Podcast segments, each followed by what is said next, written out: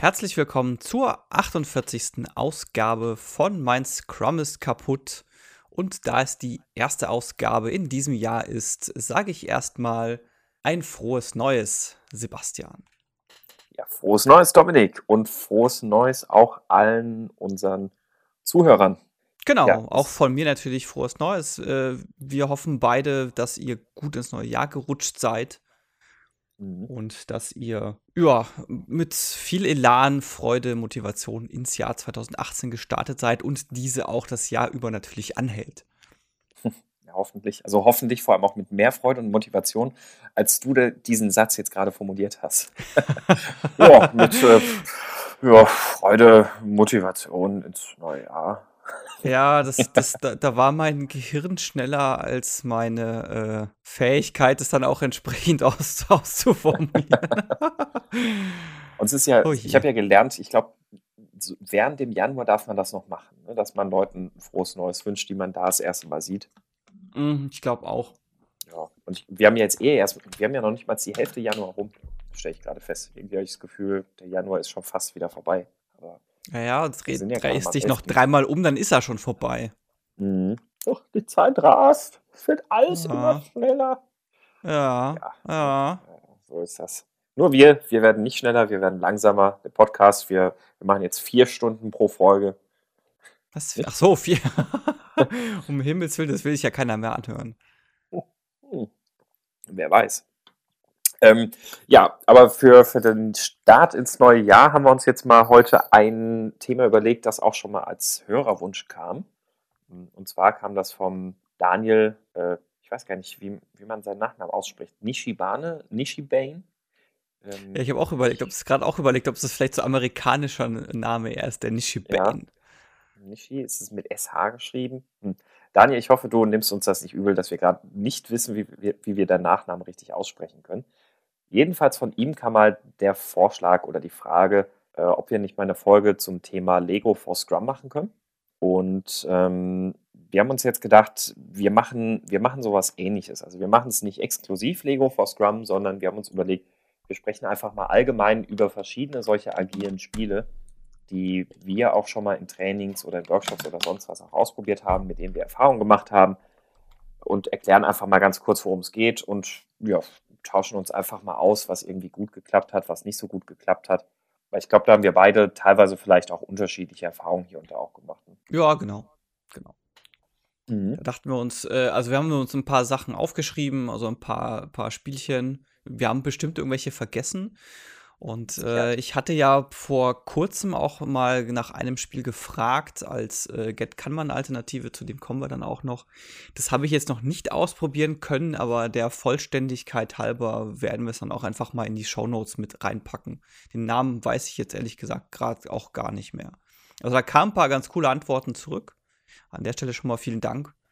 Und wie gesagt, in den Show Notes dann verlinken wir die auch sobald du die mal ausprobiert hast, und vielleicht komme ich da auch mal in einem, einem der nächsten Trainings dazu, hm, kann man die ja dann auch nochmal hier im Podcast vorstellen. Genau, mindestens als Follow-up irgendwie am Ende einer Folge oder so. Mhm. Oder als äh, Kurzzwischenfolge. Da gibt es ja mal einen 10-Minuten-Podcast. Genau. Die Idee kam jetzt irgendwie bei mir nicht auch gerade noch spontan. Wir wollten eigentlich heute einen anderen Podcast aufnehmen, zusammen mit einem Gast. Der ist allerdings jetzt in einem Stau mit Vollsperrung stehen geblieben.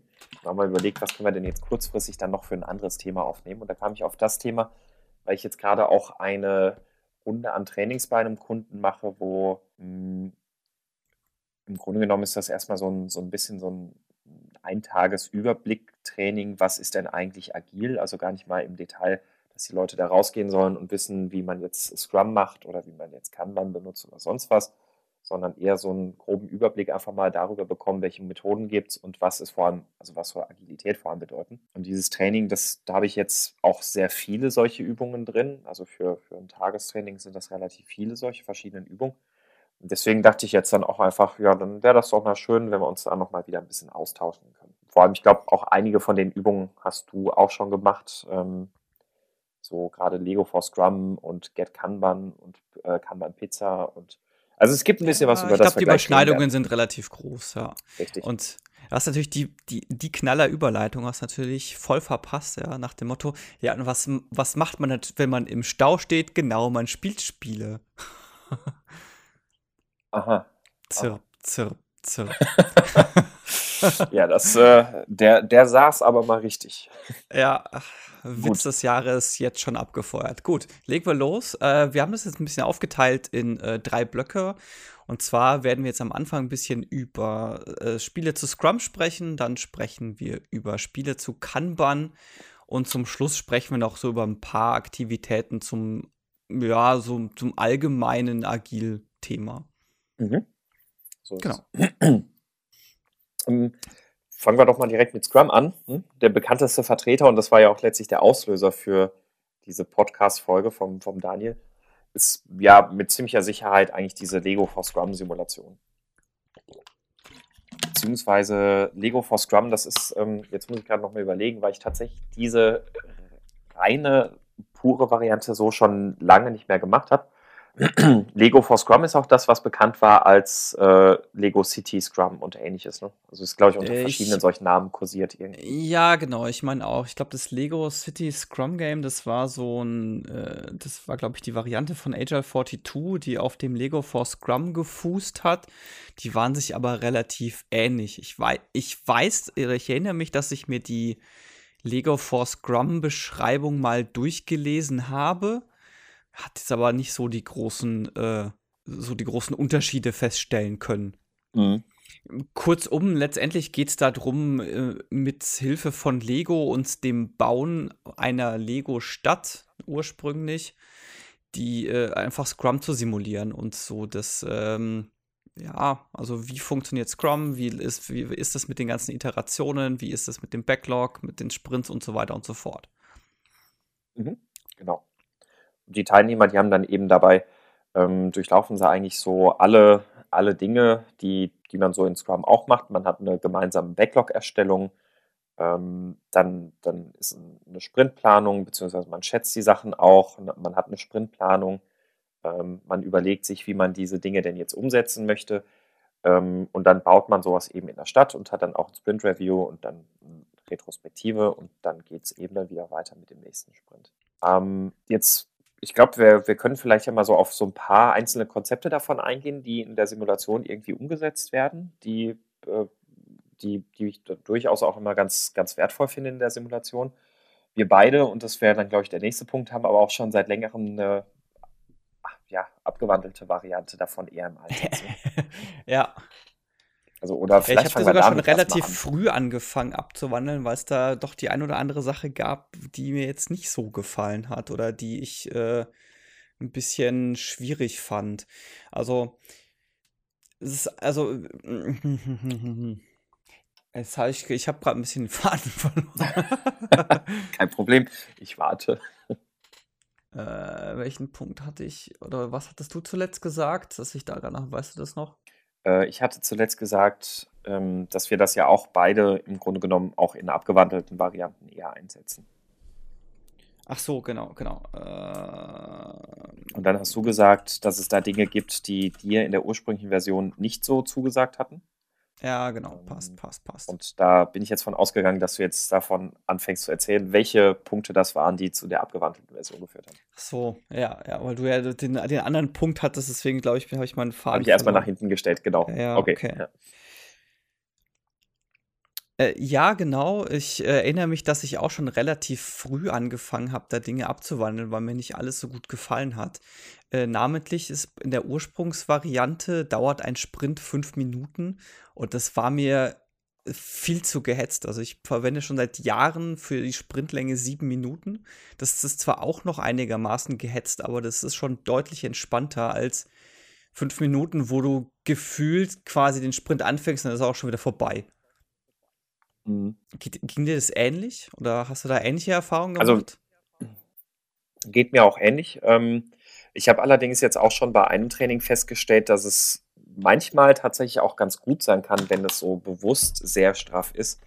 Ähm, also es gab tatsächlich ein Training, das, das hatte ich so in der Form noch nie mit einer Runde von Teilnehmern, wo ich wirklich sehr hart in die Rolle des Scrum Masters rutschen musste, weil ansonsten hätten die wahrscheinlich auch im dritten Sprint die fünf Minuten nur durchdebattiert und diskutiert.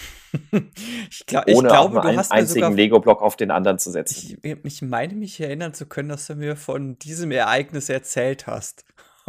ja, ich glaube auch, ja.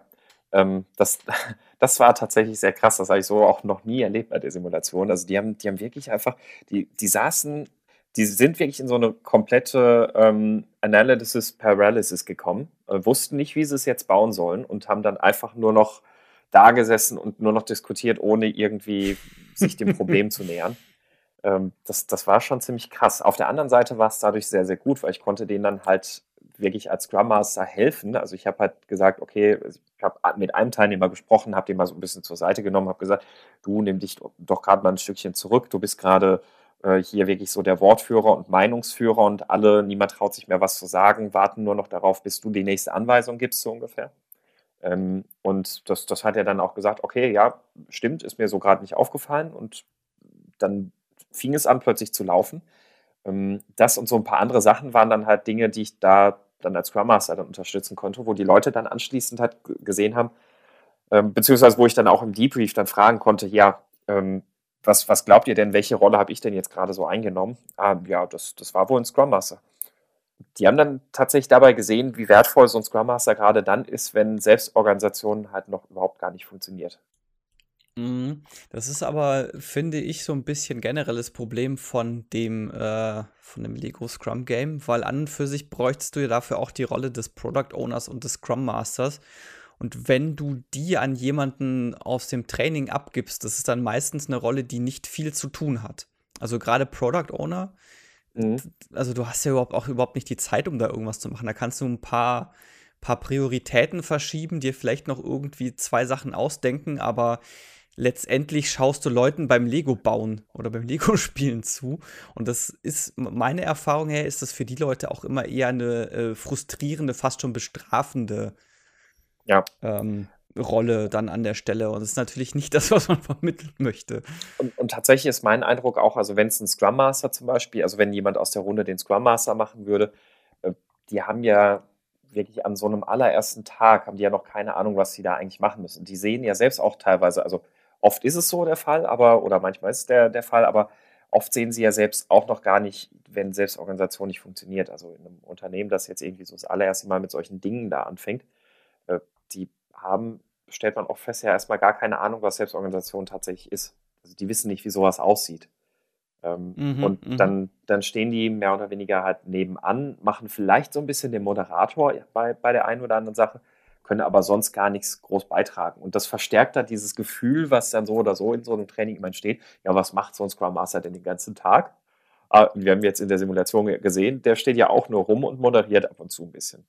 Ja, ja, ich mache das mittlerweile meistens so, dass ich dann äh, trotzdem einen von den Teilnehmern den Scrum Master machen lasse, aber dem halt auch sage, okay, du darfst auch mitbauen, weil sonst hast du nicht viel zu tun. Mhm. Ja. Und dem dann halt, also ich gucke dann natürlich selber auch zu und ich gebe dem halt dann den ein oder anderen Hinweis im Zweifelsfall, in mhm. welche Richtung er mal gehen kann. Und auch wie er die äh, Retrospektive gestalten kann, auch damit die in in so einer kurzen Zeit wie drei Minuten ablaufen kann. Mhm. Also bei mir ist das so, ich lasse die Retrospektive komplett selbst organisiert in dem Team laufen, gebe den vorher dann aber vor der ersten Retrospektive immer nochmal so ein, insbesondere so einen Hinweis, ähm, beziehungsweise spreche nochmal kurz in der Gruppe. Also jetzt habt ihr eine Retrospektive. Was ist denn das Ziel, Sinn und Zweck einer Retrospektive und wie können, kann sowas ablaufen? Dann sprechen die darüber, ja, wir sollten dann wahrscheinlich einfach mal vor allem hinterfragen, warum warum hat das und das jetzt im Sprint nicht gut geklappt? Ähm, Im Zweifelsfall, wenn Sie das nicht sehen, frage ich, ja, was hat denn in diesem Sprint nicht geklappt? Ja, wir haben diese und jene Anforderung nicht fertig gekriegt. Okay, dann sprecht doch mal darüber, warum ihr das nicht geschafft habt. Was, was war da euer Problem und was möchtet ihr im nächsten Sprint tun, damit dieses Problem nicht wieder auftritt? Ähm, das funktioniert eigentlich auch immer ganz gut. Das ist auch, auch ein cooler Ansatz eigentlich. Mhm. Ich gucke gerade in der Originalfassung, ist da, ist da ein Scrum Master definiert? Ähm. Ehrlich gesagt, keine Ahnung. Ah, Group ich size 4 to, 5, 4 to 25 people. Idea is 2 to 3 teams with 4 to 6 people. Can be extended with Scrum Masters. 25. Ja, also 25, also halt in mehreren Gruppen. Ach so. Ich wollte gerade fragen, weil manchmal ist es so schon schwierig genug, wenn man nicht genug Lego dabei hat, äh, die Leute oh, alle ja. unterzukriegen. Mhm. Also, zwei, also vielleicht noch zwei so bis drei Teams Punkt. mit äh, zwei bis drei Teams, ganz kurz, zwei bis drei Teams mit vier bis sechs Leuten, sagen sie hier, und kann mit Scrum Mastern erweitert werden, sind aber natürlich nicht verpflichtend. Und bevor du gerade noch zu dem zweiten Punkt gehst, Thema Product Owner, ähm, da ist das so, ich habe auch gerade nochmal nachgeschaut, weil du gerade gesagt hast, Product Owner, jemand aus der Gruppe. Ich mache das auch immer so, dass, der, dass ich der Product Owner bin. Mhm, ja, ähm, Tito. Also, dass, dass ich halt sage, was ich brauche. Vor allem hat man dann auch die Möglichkeit, das entsprechend so zu formulieren, dass man halt sagt, okay, ich greife da jetzt gar nicht groß in die Umsetzung ein, sondern ich gebe halt nur so hier und da vage Ideen und stelle vielleicht mal ein paar Fragen und sowas und damit kommt das Team dann auf eine gute Lösung. Ähm, manchmal mache ich auch den Product Owner als Störer, dass ich da auch mal irgendwie dazwischen pfusche und sage, nein, das, äh, ich weiß doch genau, wie so eine Brücke irgendwie von der Architektur her sein muss. Ähm, ja, sowas ist auch immer super. Genau. Ähm, jedenfalls, ich habe gerade auch in der Anleitung nochmal geschaut, also da steht auch, dass der Trainer auf jeden Fall den Product Owner spielt. Genau. Das Ziel ist zu illustrieren, wie Product Owner sich verhalten, was sie typischerweise erwarten und benötigen, ähm, damit äh, welche, welche Verhalten, achso, welche Teamverhalten sie, sie ähm, akzeptieren und gut finden und welche nicht. Genau. So, ja, Du hast wahrscheinlich schon auch den Punkt vergessen, den du gerade noch sagen wolltest. Ne? Nee, ich habe ihn nicht okay. tatsächlich ah, nicht vergessen, perfekt. aber ja, die, die Wahrscheinlichkeit wäre jetzt gar nicht so gering gewesen. Ich, ja ich habe es nicht schon vergessen. Ich habe so gar keine Ahnung mehr, wo wir standen als deswegen. Äh, wir waren beim Thema Gruppengröße. Mhm. Und der Nachteil ist, wenn man halt eine große Gruppe hat, dann braucht man viel Lego. Und das ist A, halt eine gewisse Schlepperei. Und B ist halt Lego auch nicht gerade günstig im Zweifelsfall. Mhm. Also es kann halt teuer werden. Also ich weiß, das Lego, was ich habe, was auch schon bei einer Gruppe von sieben Personen, sagen wir mal, teilweise schon hart an die Grenze kommt, das waren bestimmt so 150 bis 200 Euro, was da drin ist in dieser Lego-Kiste. Ja, 150 kommt, kommt glaube ich, hin, ja.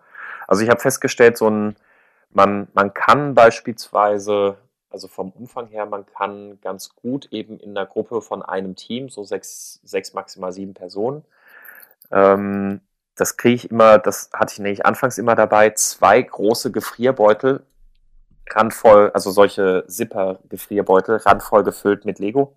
Mit zwei Stück kriegt man das hin. Allerdings können die Teilnehmer da auch schon nicht mehr richtig groß dreidimensional bauen, sondern sie bauen dann eher abstrakter, indem zum Beispiel Gebäude eher so als Grundrisse gebaut werden.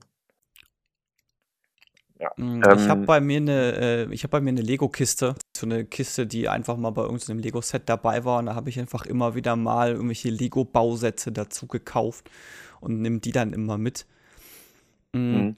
Es ist aber äh, tatsächlich auch immer interessant zu sehen, auch, ja wie unterschiedlich das auch dann interpretiert wird, weil manche Leute machen es von sich eher abstrakter, manche Leute sind da, manche Teams sind da sehr detailliert. Das ist schon immer wieder sehr mhm. interessant.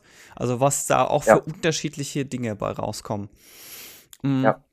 Kommen wir vielleicht zu einem ähm, zu einem anderen Aspekt des ähm, weil du hast ja auch schon erwähnt, wir nutzen da eher so eine abgewandelte Variante. Mhm. Und zwar ist es ja so, dass bei der Ursprungsvariante geht es ja darum, so eine Stadt zu bauen. Und Colin und ich ähm, hatten mal das Problem, wir waren auch bei so einem Training und wir waren halt beide von diesem Punkt der Stadt nicht so überzeugt. Weil es ist zwar, weil du die Dinge, die du baust, die sind halt für sich in der Regel irgendwo autark. Also du hast halt ein Haus, das du baust und dann hast du halt eine Garage, die du baust oder eine Carport, den du baust, und dann baust du noch ein Haus und dann baust du, keine Ahnung, eine Feuerwehr oder so. Das ist halt nicht zusammenhängend. Das Zusammenhängende entsteht dann eigentlich nur dadurch, dass es halt auf derselben Ebene steht irgendwo. Ja. Die Straßen kannst du im Zweifelsfall quasi kreuz und quer über das Papier ziehen, damit das irgendwie an eine verbundene Stadt, Stadt erinnert. Genau, also da ist halt irgendwie kein zusammenhängendes Produkt so wirklich, sondern das ist halt so ein, ja, ein Konglomerat aus Einzeldingern. Äh, was wir uns dann überlegt haben, ist, ähm, einen Bahnhof bauen zu lassen. Man muss dazu sagen, der Bahnhof ist eher aus Zufall entstanden, weil wir halt ein Training bei der, äh, bei der Bahn hatten. Und da ist halt dieses, ähm, dieser, die Idee entstanden, hey, lass dir doch einen Bahnhof bauen, damit kennen sie sich auch äh, am besten aus, die wissen, was in so einen Bahnhof rein muss. Und uns ist dann auch so aufgefallen beim Durchdenken und dann auch beim Ausführen, dass so ein Bahnhof an sich ganz cool ist dafür, weil du, du hast halt dieses zusammenhängende System. Also alles zahlt halt auf dieses große ganze Bahnhof ein.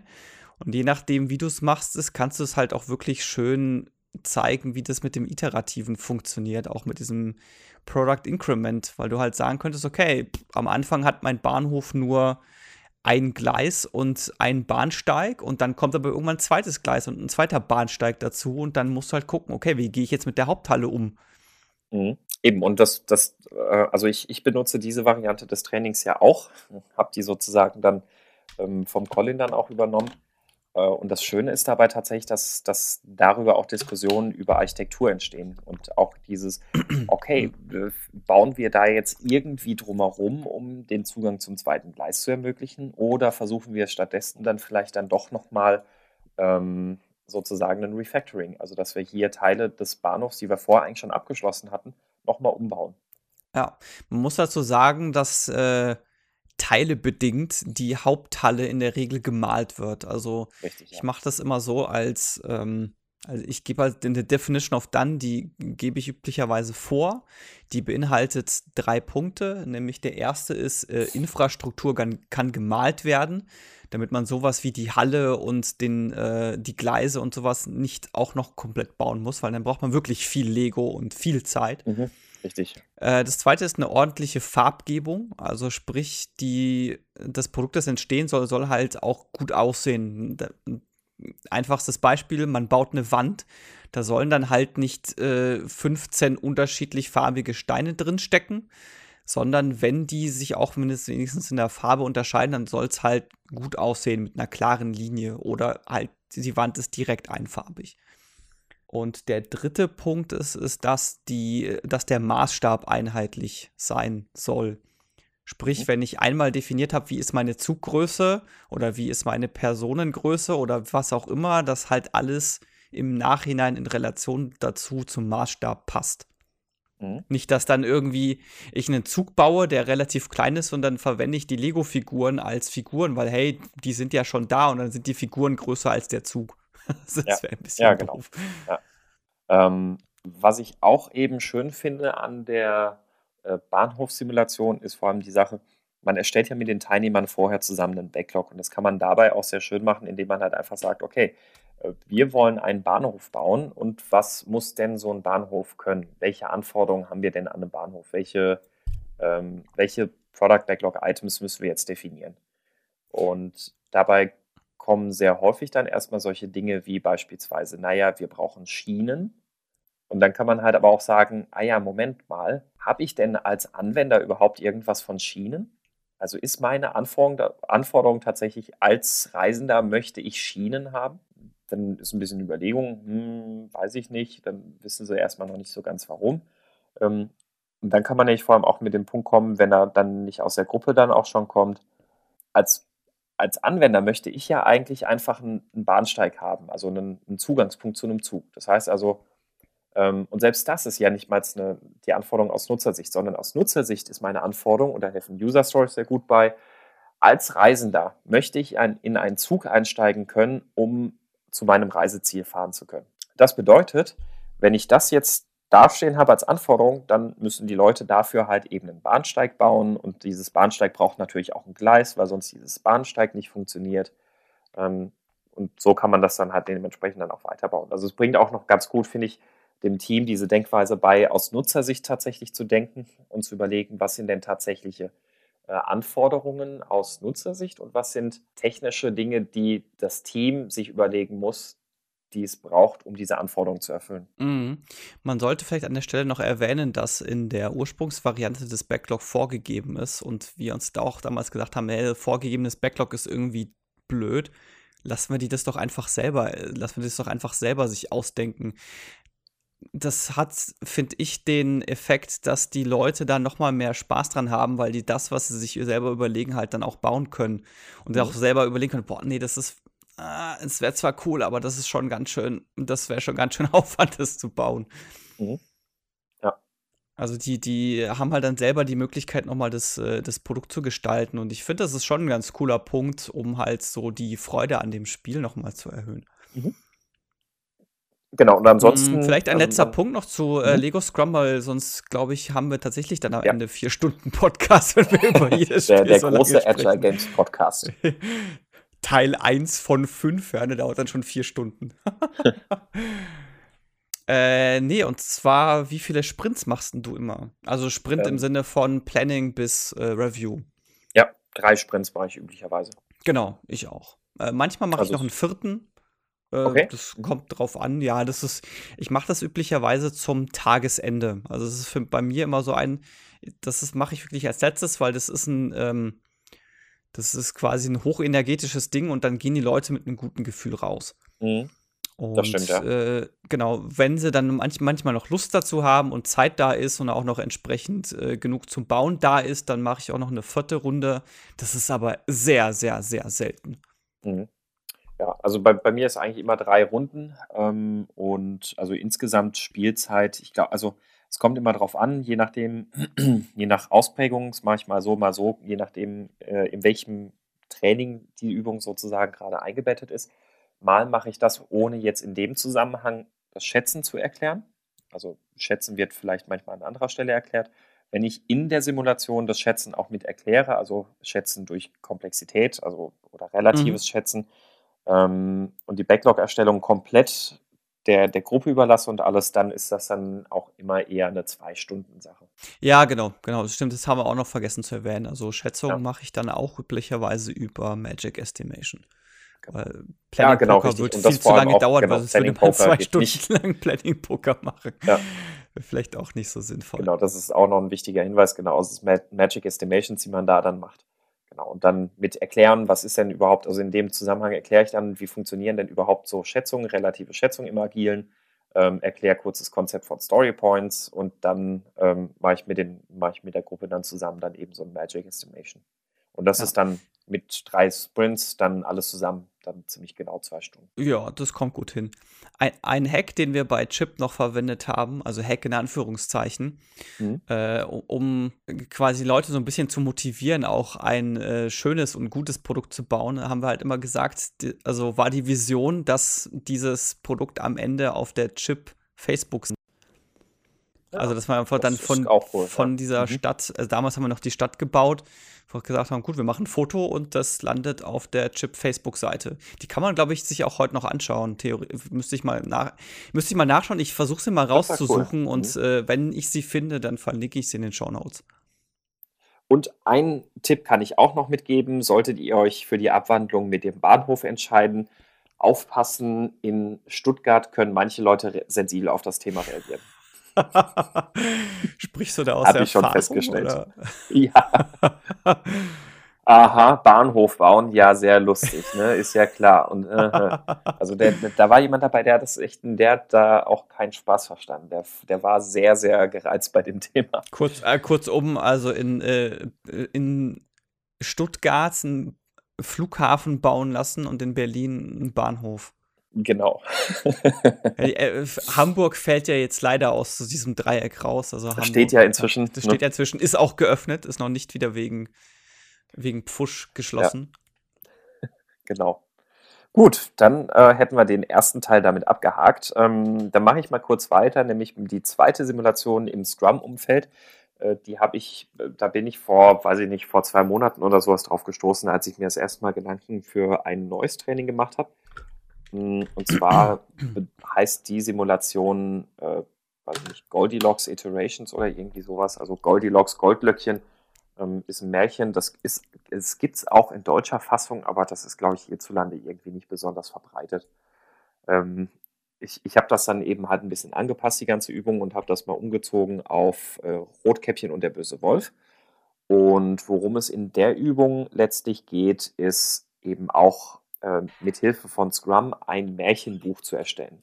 Ähm, das Ganze funktioniert so, dass man am Anfang erstmal, äh, also in der Übung tatsächlich auch sehr kompakt Scrum an sich vermitteln kann, indem man da beisp beispielsweise mit einem Handout arbeitet. Also ich habe da dann ein kleines Handout vorbereitet, das erstmal die, grundsätzlichen Ideen von Scrum in zwei, drei kurzen Absätzen sozusagen formuliert.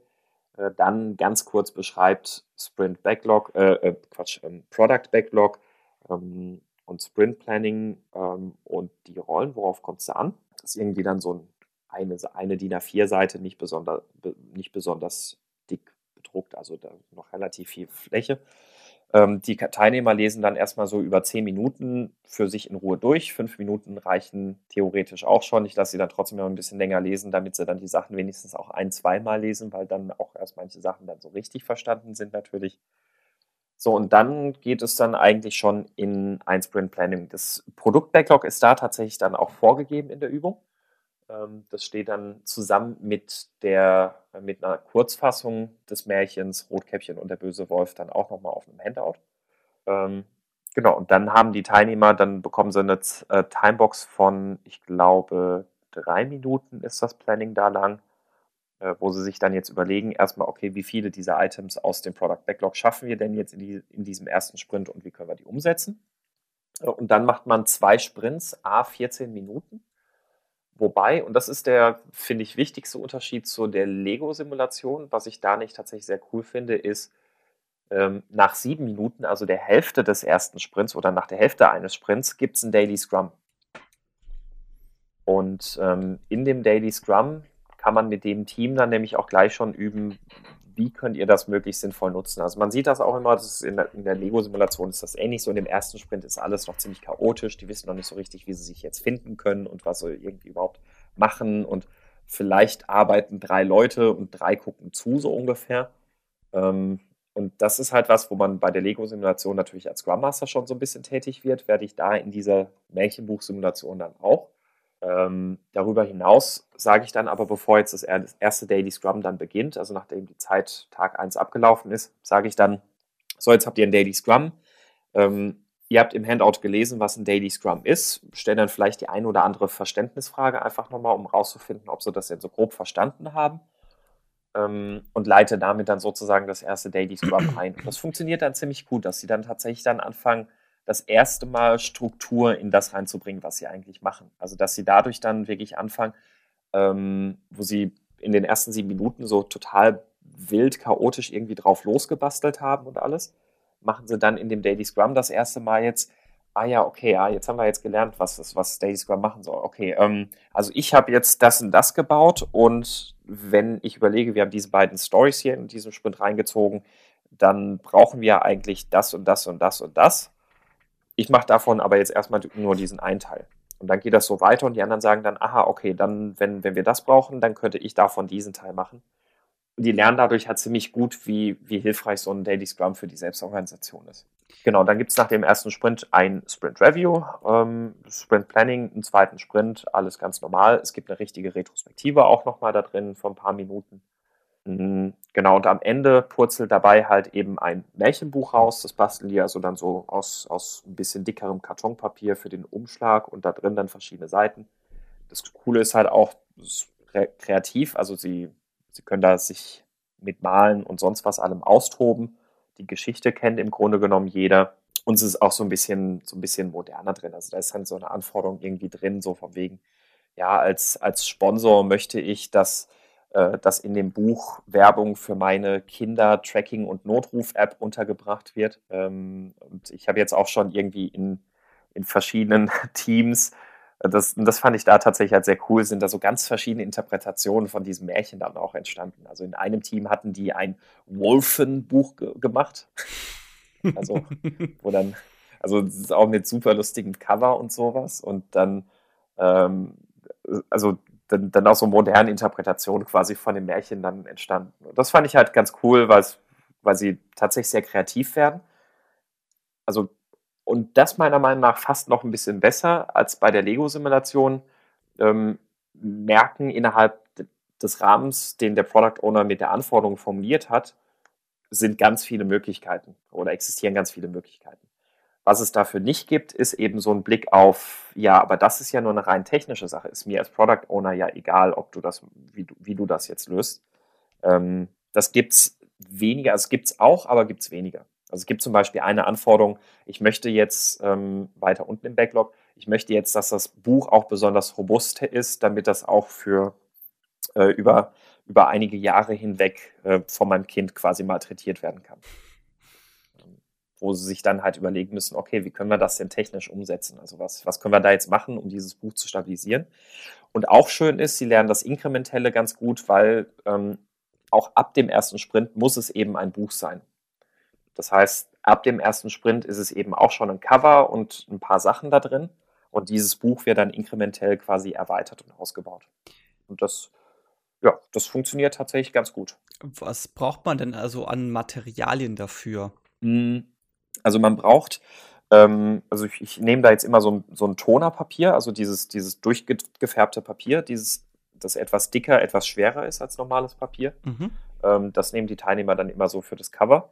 Ähm, und lege dann auch noch ein paar normale DIN A4-Seiten dazu, die sie auch dann benutzen können. Ich habe dann auch für eine andere Übung schon, habe ich solche äh, Wachsmalstifte dabei, also diese, diese Crayols, wie die heißen. Mhm. Ähm, Scheren sollte man mindestens mal so zwei pro Team haben und ähm, achso, und Klebstifte. So mit den Sachen sind die dann eigentlich dann ziemlich gut immer unterwegs. Da können sie dann meistens machen, was sie wollen. Wie gesagt, die Geschichte habe ich ja als Handout auch ausgedruckt. Ähm, das heißt, weiter unten im Buch kommt dann auch nicht, oder weiter unten im Backlog kommt dann so eine Anforderung, jetzt soll nicht nur bunte Bildchen drin sein, sondern jetzt soll die Geschichte auch in Worten dastehen, damit ich als Elternteil meinen Kindern diese Geschichte auch vorlesen kann. Ähm, und da können sie dann natürlich, müssen sie nicht. Manche Teams kommen auf die Idee, die schneiden sich dann einfach aus dem Handout die Geschichte aus und kleben die dann auf die einzelnen Seiten dann mhm. drauf, ähm, zum Beispiel. Genau, und was ich halt auch schön finde in der Übung, man hat eine sehr gute oder finde ich eine sehr sinnvolle Formulierung von User Stories, die ähm, damit tatsächlich, die sind halt gut nachvollziehbar. Also sind halt Anforderungen, User Stories, die, ja, die man einfach halt gut, äh, ja, also wo, wo, man diesen Aufbau und diese Idee von User Stories halt sehr, sehr gut versteht. Ähm, ganz kleinen Moment, ich mache das mal kurz, ich kann die mal kurz äh, aufmachen oder da mal kurz welche Vorlesen von diesen äh, Anforderungen. Ähm, als Eltern, das klingt jetzt ein bisschen holzig, mir ist noch keine bessere äh, Wortfindung dafür eingefallen. Als Eltern möchte ich eine interessant aufgemachte Coverseite, damit mein Kind davon angesprochen wird und sich und das Buch vorgelesen haben möchte. Oder ähm, als Kind möchte ich farbenfrohe Bilder der Charaktere, damit ich die Geschichte verstehe, ohne sie zu lesen. Ähm, oder ähm, dann als Kind Spont möchte ich Charakter. Ja, bitte? Spontane Idee für deine erste User Story. Versuch, äh, formulier sie doch mal aus Sicht des Kindes. Mm, ja, ähm, habe ich auch schon überlegt. Allerdings habe ich mir dann auch wieder gedacht, ähm, das, das ist halt, mh, mm, gefühlt ist das ja eher also das Kind, also beim, beim Kind ist es ja kein, kein bewusstes, bewusster Reiz oder bewusster Wunsch irgendwie, dass das Cover so aussieht, damit es das Buch oft in die Hand nimmt. Ähm, als, als aus, aus Elternsicht dachte ich mir, ist das halt ein bisschen eher, weil ich habe ja als Eltern aktiv den Wunsch, dass das Kind dieses Buch immer mal wieder in die Hand nehmen möchte.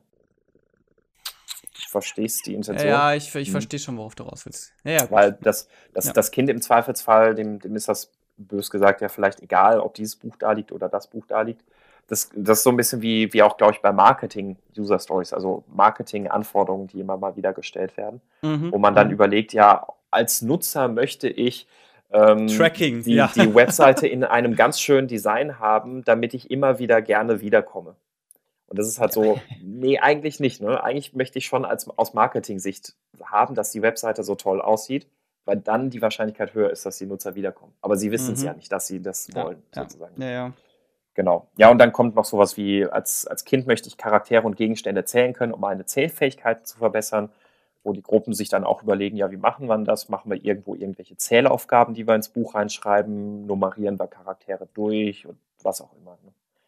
Ähm, genau. Klingt dann insgesamt cool. Ähm, ähm, ein, eine Sache, die ich noch super fand da drin, auch war da nicht, äh, ganz kurz, ähm, eine Anforderung ist, ich möchte da drin eine lustige Aktivität machen können, um lange Spaß am Buch zu haben. Ähm, das ist jetzt aus, aus Kindersicht formuliert. Da haben, das ist auch genial, was da manche Teams gemacht haben. Also in einem Team haben die, äh, haben die dann, dann so, ein, so ein Puzzle da drin gebaut. Also die haben ein Bild gemalt, haben das ausgeschnitten in verschiedene Puzzleteile, haben dann in dem Buch eine Tasche eingearbeitet, wo diese Puzzleteile drin sind. Ein anderes hat ein Labyrinth gemalt. In einem anderen Team, das fand ich dann total cool, die haben dann tatsächlich so ein, so ein Pop-up-Dings äh, da reingebastelt. und dazu dann halt dann noch auf, an, auf einer anderen Seite haben sie dann so eine Art Lupe aus Karton gebastelt, mit die, die man dann so über den Text bewegen kann und also wo, wo dann so, ja, ja, dann, dann werden andere Sachen hervorgehoben, was natürlich da nicht ist, aber das sind halt schöne Ideen. Also da sind halt echt coole, lustige Sachen entstanden. Mhm. Mhm. Es erinnert mich so ein bisschen daran, ich habe mal bei so einem, ich glaube, es war ein Business Canvas Model Workshop mitgemacht, wo es darum ging, so am Anfang erst so ein Business Canvas Model auszufüllen und mhm. dann aufgrund dessen äh, im Laufe, den Rest des Tages äh, nach Scrum vorgehen, ein äh, Brettspiel zu bauen oder einfach ein Gesellschaftsspiel, Brettspiel, Kartenspiel, je nachdem, was halt mit den vorhandenen Materialien möglich war. Das klingt auch cool, ja. Dann müsste mhm. ich noch mal raussuchen, was genau das war. Wenn ich äh, auch, auch, hier gilt, wenn ich es finde, dann äh, poste ich es unter die, dann poste ich es in die Show Notes. Äh, kurzer also ich noch, hier natürlich mit dem Inhalt nichts zu tun hat. Falls irgendwie ein äh, komisches Geräusch in der Leitung ist, äh, Tiffy, Schildpattkatze hat sich gerade bei mir auf den Schoß gelegt und schnurrt selig vor sich hin. Also nicht, nicht irritiert schön. sein. Ah ja, tatsächlich, ich höre es, ja. Super, cool. schön. Jetzt das Podca Podcast-Schnurren. Genau, genau. Der Purcast. Gibt es eigentlich einen Podcast, in dem man einfach nur jedes Mal, in jeder Folge hört man eine andere Katze schnurren für eine Stunde? Aus dem Podcast, ja. ja genau. Gute Frage, der Sch hm. Purcast. Purcast, ja. Ähm, genau, so ganz kurz noch zu der, zu der Simulation. Also, ähm, zwei Sachen. Also der, der Link kommt natürlich auch in die, ähm, in die Show Notes. Ähm, ich muss mal gucken, ob ich es vielleicht auch schaffe, demnächst irgendwann mal meine übersetzte Variante dann davon irgendwann mal online zu schieben und die, wie gesagt, leicht überarbeitete Version. Ähm, genau, aber ich persönlich habe da echt jetzt gute Erfahrungen mit der Übung gemacht und wo die besonders stark ist, wo ich ein bisschen gewonnen habe bei der Lego-Simulation und daraus quasi entstand die Idee, das hier zu machen, ähm, also ich werde weiterhin auch die Lego-Simulation ähm, äh, benutzen. Ich werde aber auch mal ausprobieren, ob ich diese Variante hier in dem einen oder anderen Workshop mache. Was da halt der Vorteil ist, durch die Arbeit mit einem Handout und das Durchlesen der grundsätzlichen Konzepte ist diese Übung mit einem Zeitaufwand von auch ziemlich genau anderthalb Stunden extrem gut geeignet, um, in, äh, um ohne jegliches Scrum-Vorwissen einfach mal so einen Überblick zu kriegen, wie Scrum denn funktioniert. Ähm, das heißt also wirklich für ein, wir machen mal in anderthalb Stunden, kriegen wir quasi einfach mal so ganz grob die Scrum-Konzepte überhaupt erläutert, ohne dass, dass man das irgendwie nochmal separat an irgendeiner anderen Stelle machen müsste. Ähm, funktioniert mit dieser Übung tatsächlich sehr gut. Ähm, und äh, das bei der Lego-Simulation muss man halt vorher dann doch eben halt auch erstmal noch ein bisschen Scrum erklären. Äh, und das andere, was ich halt schön finde im Verhältnis zur Lego-Simulation, ist eben die Tatsache, dass ich hier auch ein Daily Scrum mit drin habe. Ja, das ist tatsächlich cool. Jo, wir sind bei 45 Minuten. Tja. Ich äh, würde vorschlagen, wir lassen es an dieser Stelle gut sein und, und machen einfach noch eine zweite oder eine dritte, vielleicht auch eine dritte Folge dazu, das wo wir dann über die Spiele auch, zu ja. Kanban uns zu den allgemeinen Spielen sprechen. Mhm. Da können wir jetzt, da können wir vielleicht wieder so eine Serie draus machen, wie damals bei den wie beim Agil skalieren. Mhm. Finde ich gut.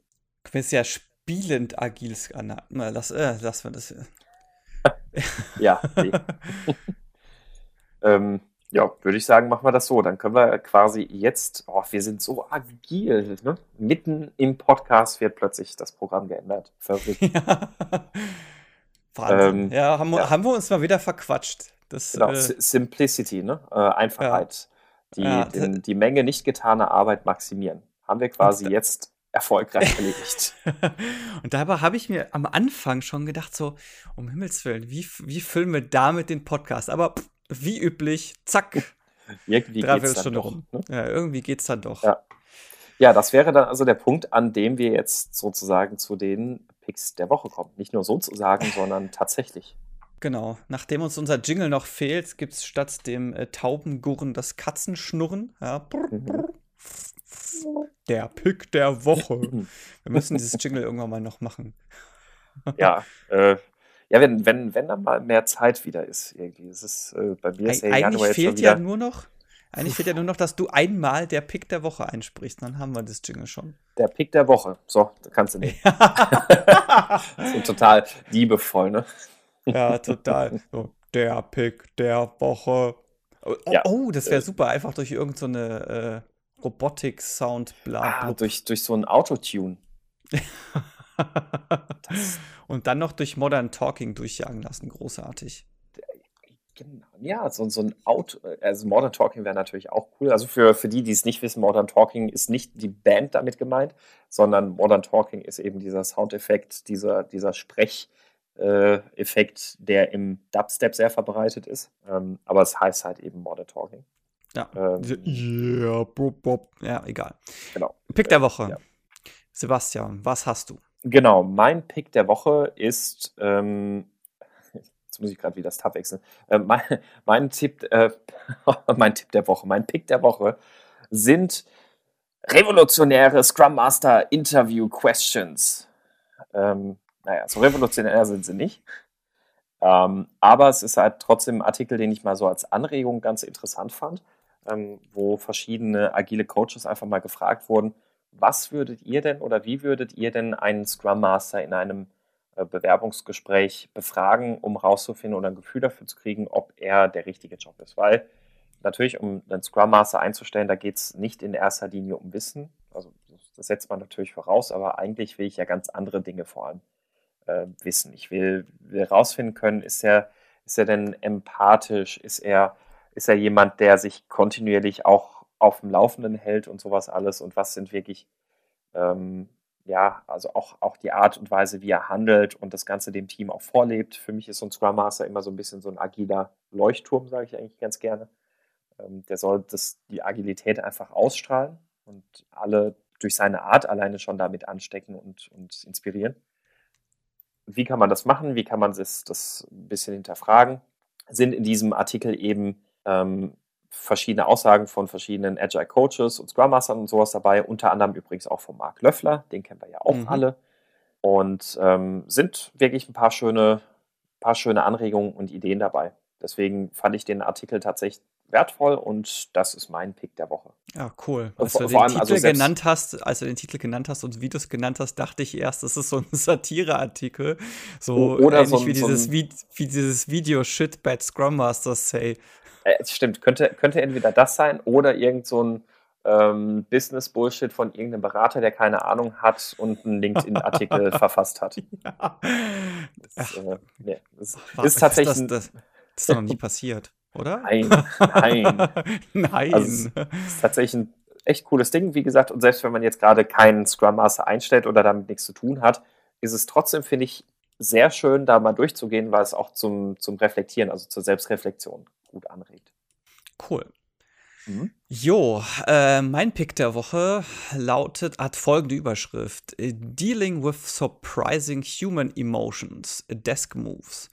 Geht darum, dass äh, Menschen oder dass Menschen ja manchmal gefühlt irrational emotional ähm, reagieren.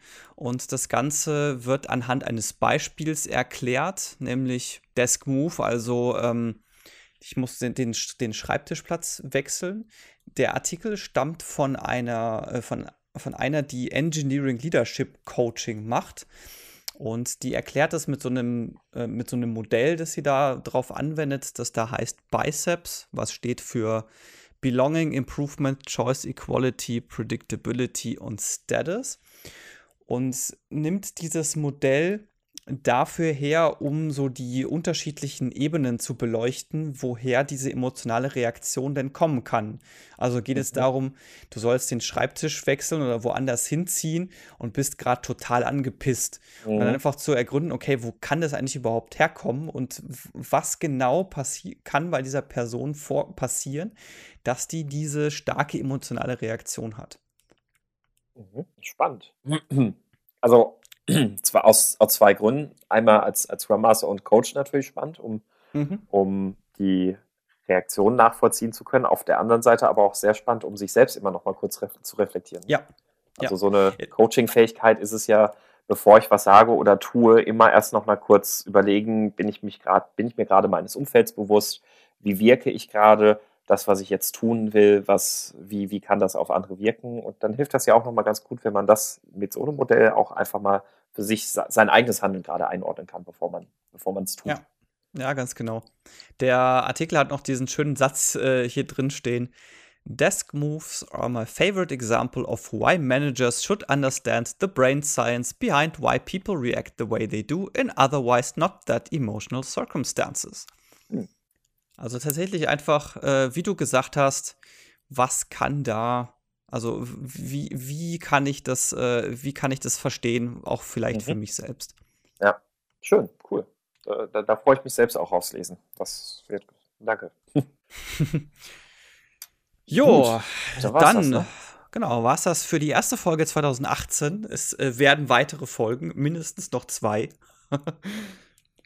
Äh, nämlich Teil 2 und Teil 3 von unserer großen. Mindestens noch äh, zwei. ja, genau, mindestens noch zwei. Ja, dann ist das Jahr für uns vorbei. Nein, Quatsch. Aber also, vielleicht wird es auch nur eine Folge. Ja, mhm. je nachdem, wie sehr wir uns verquatschen. Mhm. Wir haben uns ja jetzt auch allein schon seit dem Abschluss der, äh, des Wir reden über agile Spiele, haben wir jetzt auch schon wieder acht Minuten geredet.